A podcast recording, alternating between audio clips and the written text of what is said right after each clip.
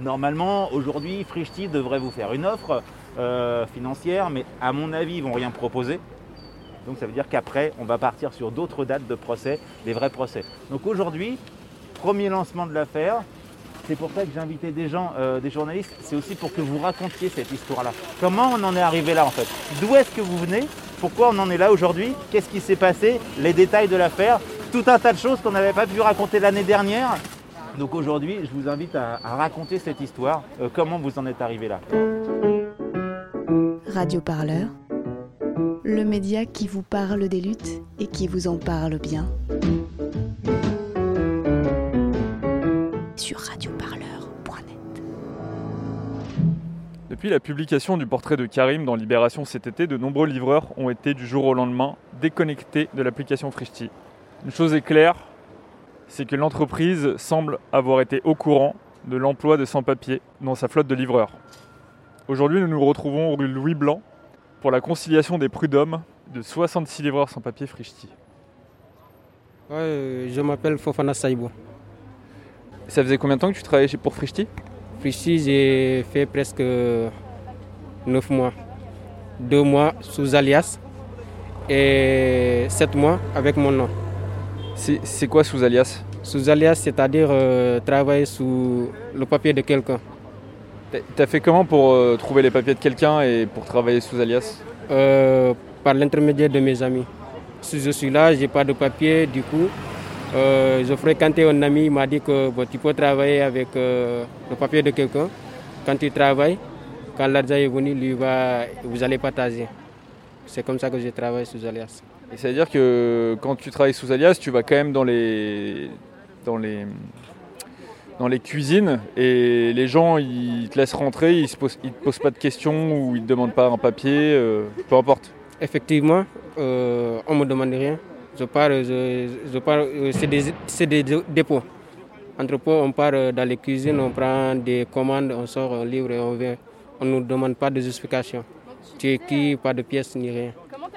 Et donc juste après ça, tu as créé ton compte, tout simplement. Comment tu as fait pour créer ton compte? Euh, Avec mon propre compte, j'ai d'abord c'est un site, je m'inscris. Quand tu fais inscription, ce sont eux qui vont te donner une section, section de, de formation. Le jour où ils vont valider ton compte. Mais d'abord, tu dois être auto-entrepreneur pour valider le compte. Auto-entrepreneur, ensuite euh, euh, avec une pièce, ils l'ont dit une pièce d'identité seulement. Et moi, j'ai amené ma pièce d'identité sénégalaise, le passeport. C'est avec ça que j'avais fait le compte Frishti.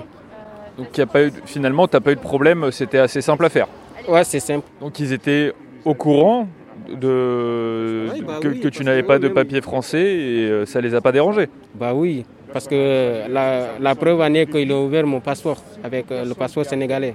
Lorsqu'ils l'ont vu, ils l'ont validé, donc il n'y a pas de problème. ensuite, on a signé le contrat. Moi, c'est Momodou Girassi. Et ça s'est passé comment pour toi cet été? Parce que c'est à partir de cet été, à partir de juin, et il y a eu un témoignage donc, de Karim dans Libération, et c'est un peu là où il a commencé à avoir un peu de remous au niveau de Frishti. Pour toi, ça s'est passé comment? Bah, Ça a été difficile pour moi, parce qu'avec le Covid et tout, tu te retrouves sans emploi et rien, sans revenu, parce que vous savez, vous tous Frishti, tu travailles, tu gagnes. Si tu ne travailles pas, tu n'as plus de revenus, tu n'as plus d'aide. Du coup, euh, ça s'est vraiment passé difficile. On essaie de bricoler de gauche à droite avec les amis, essayer de survivre, de surmonter. Bah, avec l'aide de Dieu, on, est, on en est là. quoi. C'est ça. Et les premières négociations, parce que cet été, il y a eu des premières négociations euh, avec la CGT notamment, ça s'est passé comment pour toi? Bah, Les premières négociations, on était nombreux, mais malheureusement, on n'a pris que la moitié. Et cette moitié-là, presque nous tous, on a, on a des collègues là-bas parce qu'on se connaît. C'est pas comme ici, euh, vous voyez des gens qui viennent de gauche à droite. On se connaît, nous tous, nous sommes des Africains, on a travaillé ensemble, on a lutté ensemble. Du coup, euh, c'est ça qui a été injuste.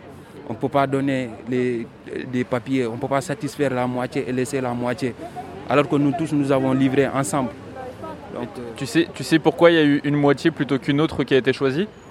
Bah, Ils avaient dit que ceux qui ont diré dans Fristis, c'est-à-dire qui ont fait euh, de bons chiffres d'affaires, c'est eux qui ont droit au papier, ou bien ouais, à l'aide. Mais ça, ce n'est pas, pas ça qui s'est passé parce que nous, on a vu des gens qu'on a donnés, on a commencé en même temps, on a des mêmes chiffres d'affaires, parfois on les dépasse même en chiffres d'affaires. Du coup, si on dit que ça se passe comme ça, c'est qu'il y a du magouille à l'intérieur qu'on n'a pas dit. quoi. C'est juste ça. Parce que le reste, on les a donné 1200, 1200 euros. Le reste, on les a donné des papiers. Bah, si ça seulement vous regardez, vous savez que là, il y a quelque chose qui cloche.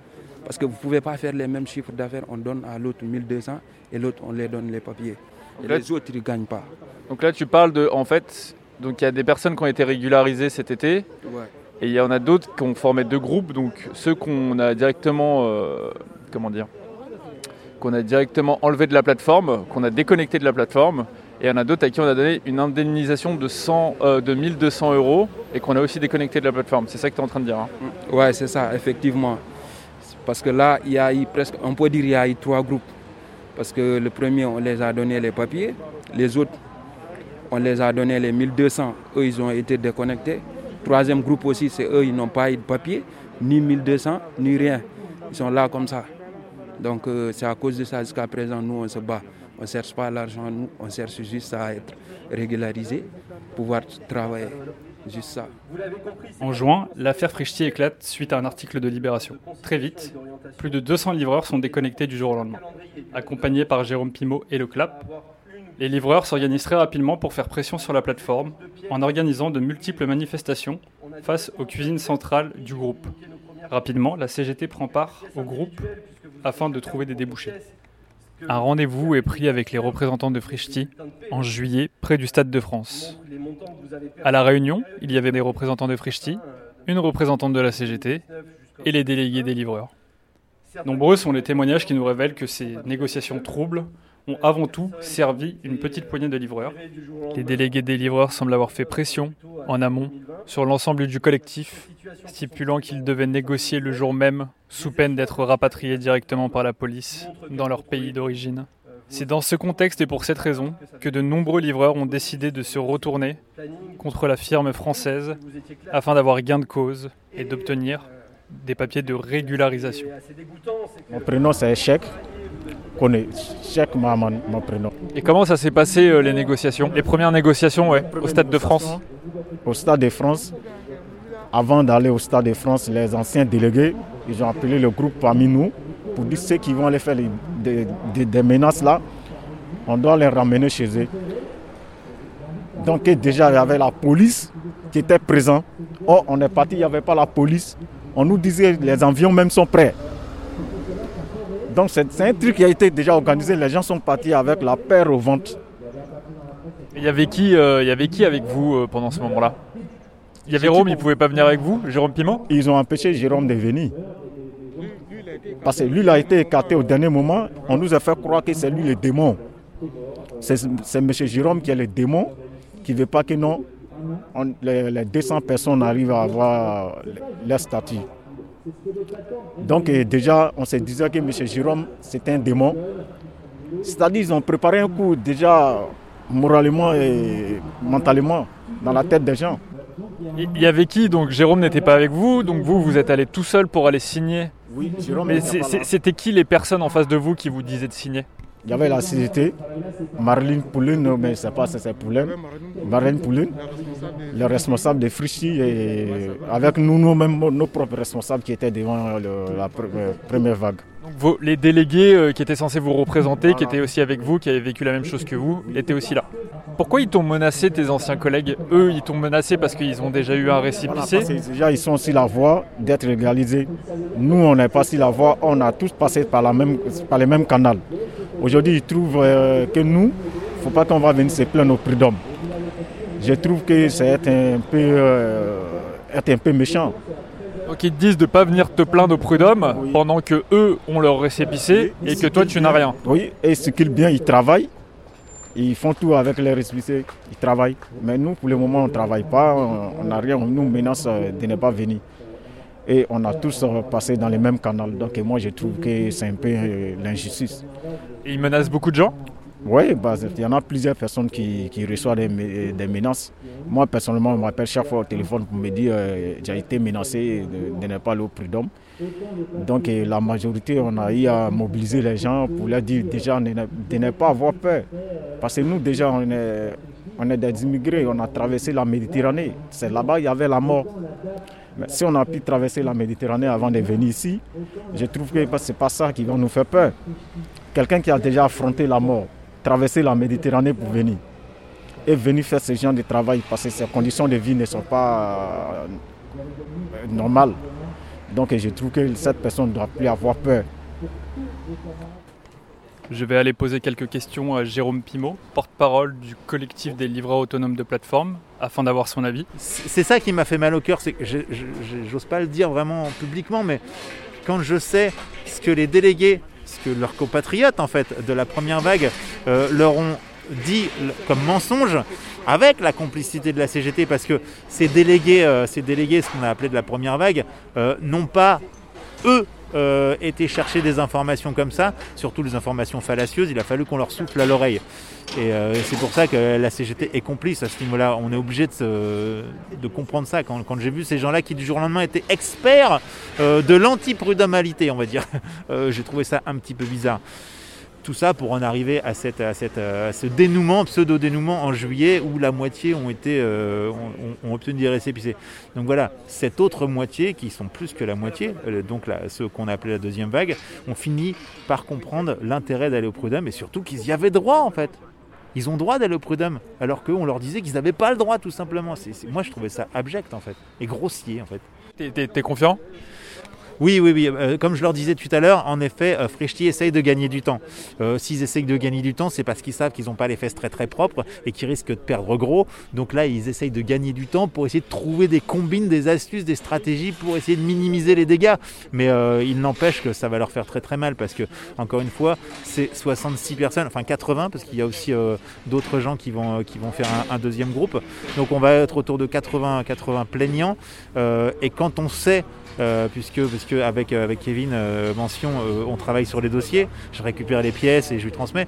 Quand on sait ce qu'il y a dans les dossiers, c'est pire que, que ce qu'on peut imaginer chez Deliveroo ou Uber Eats. Alors qu'on sait déjà que chez, chez Deliveroo ou Uber Eats, c'est assez contraignant, c'est assez subordonnant, comme on dit, ce lien de subordination. Chez Frishti, c'est juste, juste énorme en fait ce qui se passe. Donc Frishti, c'est très bien qu'ils se sont fait prendre la main dans le pot de confiture. C'est d'autant plus de, certitude des bénéfices de ce procès-là pour, pour, pour, les livreurs. Maître Kevin Mention, avocat au barreau de Paris et défenseur de ces plus de 80 livreurs Frishti. Euh, est-ce que vous êtes assez confiant aujourd'hui par rapport au cas des Frishti Ah oui, plus, de, plus que confiant parce que Frishti c'est un cas vraiment à la marge, on a eu beaucoup de cas d'ubérisation qui étaient assez choquants.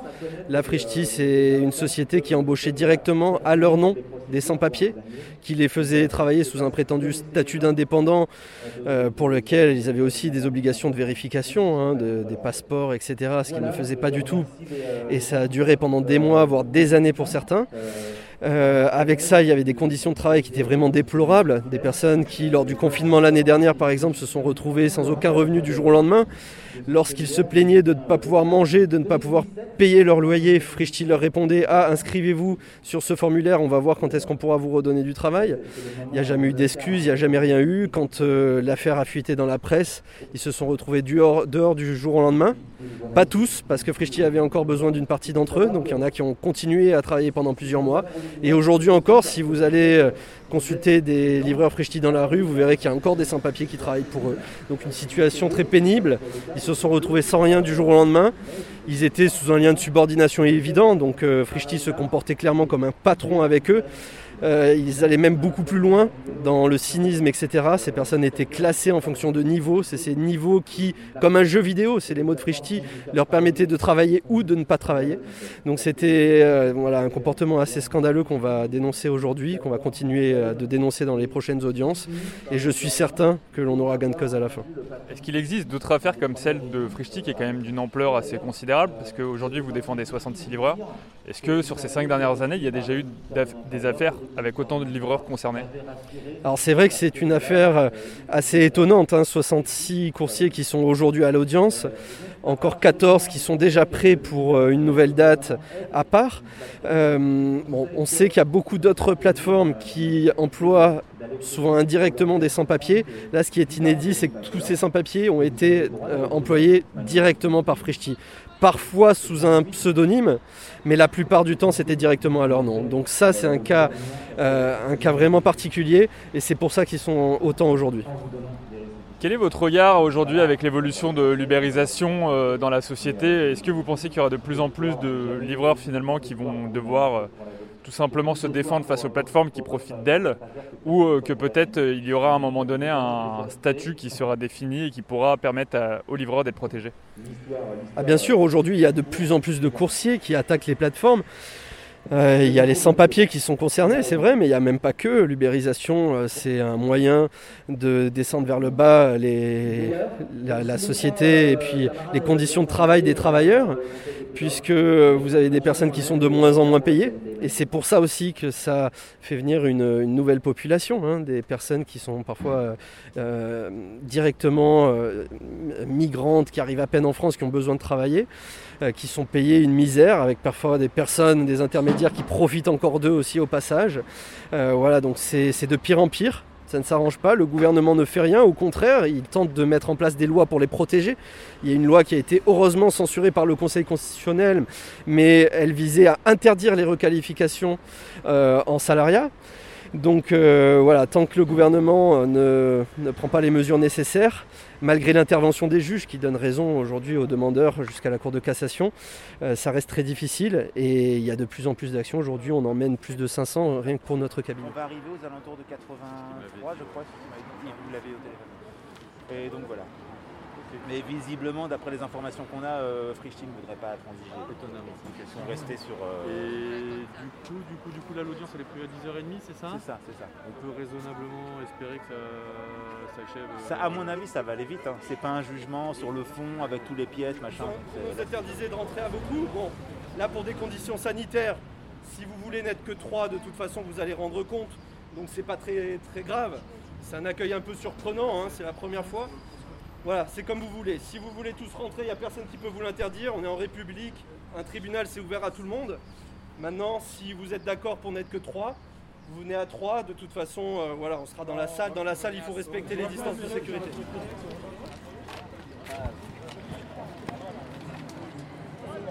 Vous étiez six, je crois, dans la salle avec nous, non? Tu, tu veux expliquer? Comment? Ok, pas de souci. Euh, je m'appelle Siaka Fofana. Voilà. Euh, donc, euh, tout à l'heure, nous étions dans la salle d'audience et l'avocat de Frishti était présent. Il a donc demandé le report de l'audience, vu le nombre que nous sommes. Selon lui, nous sommes 66 et qu'il leur fallait du temps pour préparer tous les dossiers individuellement et qu'il était le seul à le faire. Donc, euh, une demande à laquelle euh, les juges ont donné droit. Donc, la, prochaine date de l'audience a été fixée au 3 décembre. Bon, l'avocat est là, il pense qu'il va donner encore plus de détails. Voilà. Merci. Bonjour à ceux qui n'étaient pas là tout à l'heure. Euh, bah, écoutez, je pense que l'essentiel a été dit. Effectivement, pour résumer ce qui s'est passé, c'est que Frischti est arrivé euh, représenté seulement par leur avocat. Il n'y avait pas de, représentants de la société, ressources humaines, direction ou quoi que ce soit. Ils font profil bas. Euh, ils ont l'air d'avoir un peu peur de vous. Donc euh, c'est leur droit. Hein. Ils peuvent tout à fait laisser leur avocat s'en charger. Mais ils auraient pu aussi faire le déplacement pour vous. parce que vous avez travaillé pendant des mois et des années pour eux, en plein confinement, etc. Donc on voit qu'ils ont peu d'égards pour vous. Après, leur avocat a effectivement demandé des dates les plus lointaines possibles au juge, en leur disant oui, mais s'il y a quand même 66 personnes, ça fait beaucoup de travail, etc. Le juge euh, a été quand même très réticent en expliquant que, bon, certes, il y avait 66 personnes, euh, mais qu'il avait déjà géré des dossiers avec plus de, de 1000 demandeurs. Euh, nous, on a dit qu'on ne s'opposait pas à ce qu'il y ait une date qui soit un peu plus lointaine que ce qui était prévu au départ. Parce qu'ils étaient prêts à nous donner une audience en juillet. Mais si c'est avoir une audience en juillet pour que ça soit encore renvoyé en décembre, puis encore renvoyé l'année prochaine, ça sert à rien. Donc on a défini quelque chose qui est un juste milieu, je pense, pour nous, une audience au 3 décembre. Nous, pour les 66 premiers dossiers, nous devons communiquer nos pièces et nos conclusions au 15 juin. Donc ça fait beaucoup de travail encore à assumer pour le cabinet, mais on va le faire. On a déjà communiqué des éléments, comme je disais tout à l'heure, nos pièces communes, un gros classeur de pièces communes qui montre le lien de subordination, qui montre les abus de Frischti, qui montre le peu euh, de compassion qu'ils avaient pour vous. Euh, voilà, donc il y a un calendrier qui a été fixé. On a déjà commencé à échanger. Nous, on va finaliser ça en juin. Eux doivent répondre quelques mois plus tard. On ne sait pas s'ils respecteront le calendrier. Il n'y a pas de sanction sur ce calendrier. On se revoit en décembre. À mon avis, le jeu de Frischti, ça va être d'avoir un renvoi à une nouvelle audience encore. On verra ce qu'il en est. Peut-être qu'on s'y opposera pour la forme, mais je pense qu'à une première audience, le juge dira oui. Non, ça sera un bureau de jugement. Là, on est directement devant le bureau de jugement. Ils n'ont pas voulu euh, faire une audience de mise en état, comme on, appelle ça, c'est-à-dire qu'on aurait pu revenir pour savoir euh, si oui ou non on avait communiqué nos pièces, si oui ou non Frischti avait communiqué ses pièces, et nous renvoyer après en audience de jugement. Là, ils nous ont renvoyé directement en audience de jugement. Mais en tout cas, si ce n'est pas le 3 décembre, on sait que ça sera une date assez proche, parce qu'aujourd'hui, les calendriers euh, sont de plus en plus courts au Conseil de prud'homme de Paris, ce qui est plutôt une bonne chose, en tout cas pour, pour notre cas à nous et devant cette section. Donc si ils nous font le coup de demander un renvoi en décembre, je pense qu'on aura une, audience en tout début d'année 2022. Et une fois qu'on a l'audience de plaidoirie, qu'on a plaidé, les premières décisions tomberont un tout petit peu plus tard. ils prendront peut-être quelques mois pour la rendre, mais on aura une date de délibéré, ça s'appelle comme ça. Et lors de ce délibéré, on saura si oui ou non vous êtes reconnu en tant que salarié. Et, Fristi sera entaché, à ton avis, d'un point de vue plus large au niveau de son image ou ça ne changera strictement rien Bah, il y a chez ces plateformes-là et aussi chez les clients de ces plateformes-là une forme au mieux de désintérêt, au pire de cynisme en fait. Enfin, moi, j'entends souvent des gens euh, qui me disent, des gens bien pensants, qui me disent Oui, mais euh, euh, les migrants, d'accord, ils, sont, ils, sont, ils sont employés par ces plateformes-là, mais ça leur donne du travail. Ouais, ça leur donne du travail jusqu'à ce qu'ils en aient plus. Frischti, d'accord, peut-être que jusqu'à l'année dernière, ils pouvaient passer pour des humanistes parce qu'ils donnaient du travail et des sans-papiers à des migrants. En même temps, ils les exploitaient bien, hein, c'est 50 centimes la, la, livraison, plus 5 euros de l'heure, c'est pas non plus dithyrambique. Donc, euh, ça va bien jusqu'au jour où ça va plus. Le problème, c'est que les, livreurs Frischti, oui, ils sont tous fait virer en même temps. Mais tous les jours, nous, euh, au CLAP, on a, des gens, euh, des Lubérites, c'est des, des qui viennent nous dire Je me suis fait virer, j'ai rien fait, comment ça se fait? Parce qu'un algorithme a décidé que c'était fini pour lui. Et c'est tout un système de travail, en fait, qui s'est mis en branle. Donc, on est obligé de de surveiller en fait compte ce que font les plateformes parce que c'est un système, c'est un vrai système, c'est pas, pas un abus de langage qui se met en place pour exploiter des gens sans droit, euh, sans protection et euh, faire d'eux des, gens jetables en fait. Mais ça c'est pour les livreurs, euh, je le dis des fois, mais les livreurs c'est une première époque en fait. Les livreurs sont un petit peu les prototypes de ce qu'on peut faire faire en termes de danger à des gens sans protection sociale. C'est pour ça que c'est cynique et c'est pour ça que beaucoup de gens s'intéressent à ce phénomène, même à l'étranger, c'est parce que on, fait prendre des risques à des gens, on les paye à cramer des feux rouges sans protection sans protection sociale, ou, quasi pas, ou des protections euh, fantoches en fait, bien, bien en deçà de ce, que, de ce que le droit du travail français euh, euh, profite, profite aux, salariés. Et, on fait d'eux des, non-salariés pour justement s'exonérer de ce genre de, protection sociale, parce que c'est ça qui coûte cher à une entreprise, la protection sociale, le devoir de responsabilité d'une entreprise. Là, les plateformes, elles font ce qu'elles veulent. C'est pour ça que les mecs sont payés à cramer des feux rouges. Et quand ils ont un accident, ben, c'est pas de chance en fait, c'est de leur faute et c'est pas de chance. Alors que c'est de la responsabilité de ce qu'on appelle un donneur d'ordre. Alors, euh, en septembre 2020, tu me disais qu'il allait y avoir une troisième vague. Je pense qu'on y arrive et qu'on y est même. Comment euh, tu vois un peu l'avenir de, ce qui est en train de se passer? Je parlais de troisième vague, c'était qu'il y avait des livreurs Stuart qui arrivaient dans la, dans la bataille. J'étais en train de discuter avec l'un d'eux tout à l'heure, parce que souvent euh, certains faisaient Efrichti et Stuart. Il faut savoir que la plateforme Stuart a aussi, s'est aussi débarrassée des sans-papiers euh, en catimini après euh, justement le scandale Frichti. Donc on va certainement se diriger aussi vers une procédure de, des Stuart au prud'homme, parce que bah, c'est exactement les mêmes conditions de travail, sauf que là c'est même pas, c'est même pas une petite plateforme Frichti, c'est Stuart, hein, donc la Poste. qui a utilisé des sans-papiers de façon assez, assez récurrente. Donc voilà, voilà pour ce qui est de la, la troisième vague à venir. Radio Parleur, le son de toutes les luttes. Écoutez-nous sur radioparleur.net.